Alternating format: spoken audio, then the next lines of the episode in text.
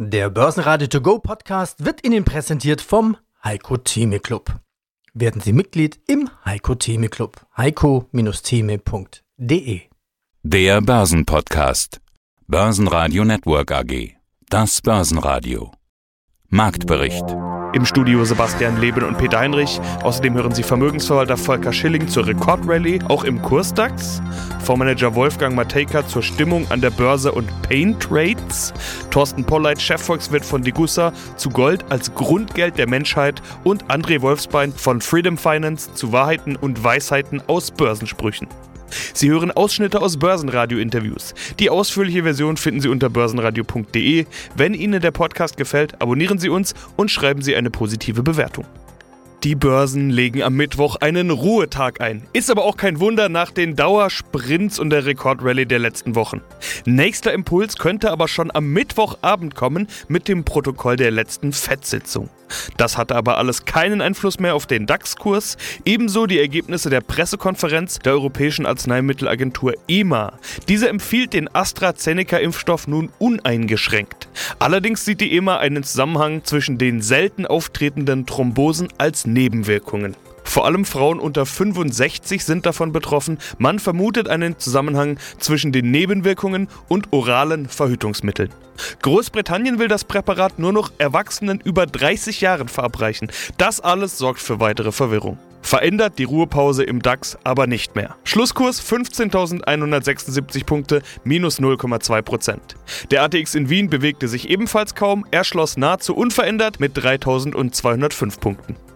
Gesucht waren im DAX vor allem die eher defensiven Titel wie Deutsche Wohnen, Henkel und auch Münchner Rück. DAX Schlusslicht war VW. Es gab unter anderem schwache Absatzzahlen aus Deutschland. Mein Name ist Volker Schilling, ich bin Gründer und Vorstand der Greif Kapital Management AG in Freiburg, verantwortlich für die Unternehmensführung und natürlich auch für den Blick auf die Kapitalmärkte. Neue Allzeitshoch am laufenden Band sehen wir gerade an den globalen Aktienmärkten. Der DAX, die DAX-Rekorde, da muss man jede Stunde neu hingucken, was der DAX gerade macht, aber schon wieder einen neuen Rekord hat. Hat er denn bald schon die 16.000? Also, wir haben jetzt erstmal die 15.300 überschritten, das ist das neue Hoch. Und alle gucken ja immer auf den Performance-DAX, das muss man ja an der Stelle auch mal sagen. Also das, was auch an der DAX-Tafel am Börsenpaket tickert. Und wenn wir da über 16.000 reden, ist das alles gar nicht so spannend, wie wenn wir mal einen kurzen Blick auf den Kurs-DAX werfen. Also den DAX, der nicht die Dividenden beinhaltet. Und da ist es nämlich jetzt viel, viel spannender, wenn man dann sich mal anschaut, wo der steht, ungefähr bei 6.550 Punkten, dann ist das endlich mal, und jetzt ist es ganz wichtig, endlich mal ein wirkliches, neues, echtes Allzeithoch, weil das alte stammt noch aus dem Jahr 2000 bei 6200 Punkten.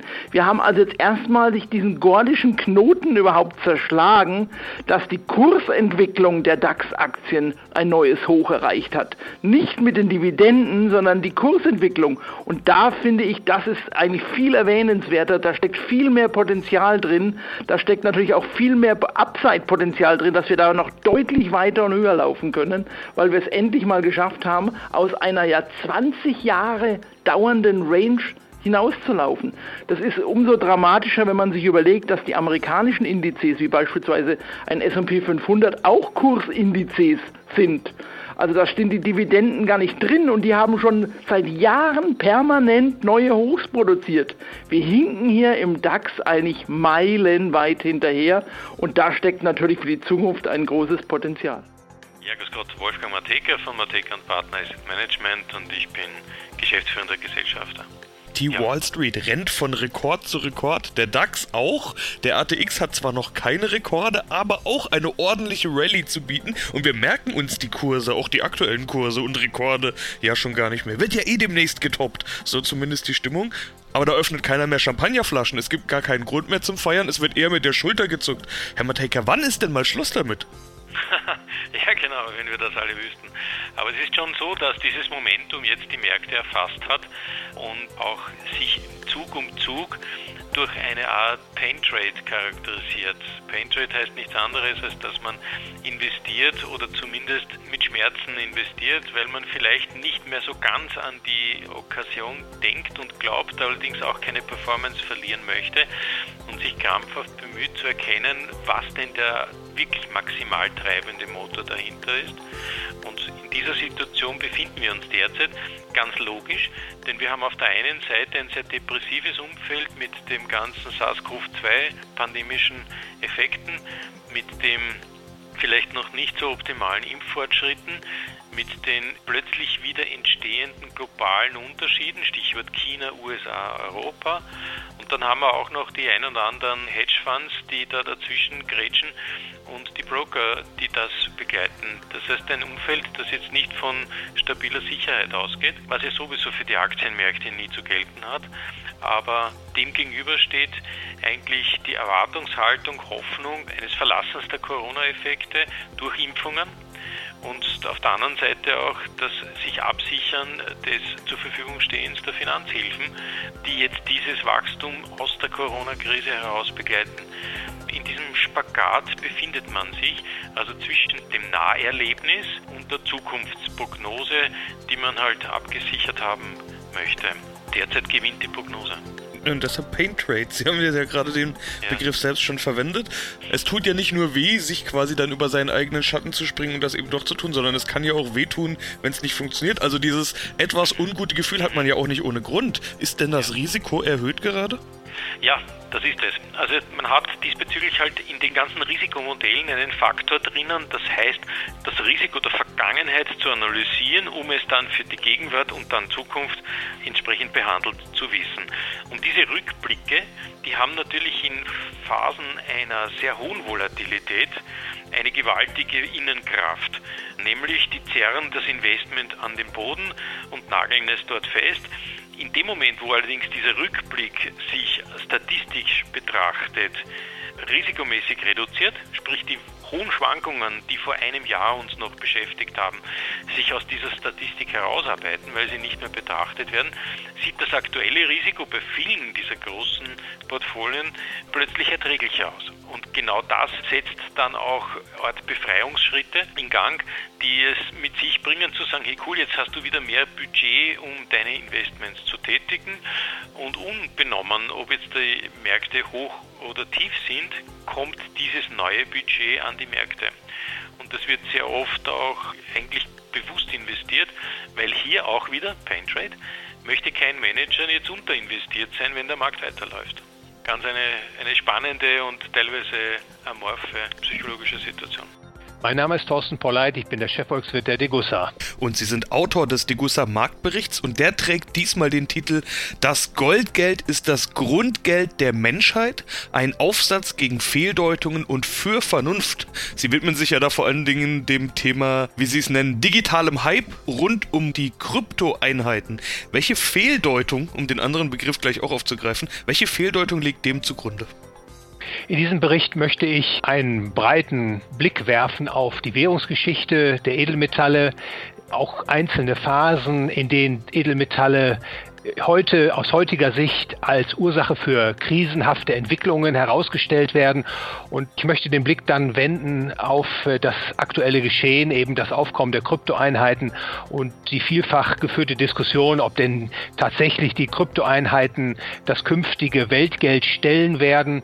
Und insofern möchte ich insgesamt ein Bild zeichnen, das ausgewogen auch insbesondere mit den währungshistorischen Episoden umgeht und äh, aufzeigt, dass es in der Geldtheorie, in der Währungsgeschichte häufig Fehlinterpretationen gibt, die die Verwendung des Edelmetallgeldes diskreditiert haben. Ja, dann greifen wir diese Währungshistorie doch gleich mal auf. Sie schreiben da unter anderem den Satz, wann immer es den Menschen freistand, ihr Geld selbst wählen zu können, haben sie zu Edelmetallgeld gegriffen, vorzugsweise zu Gold, aber auch zu Silber.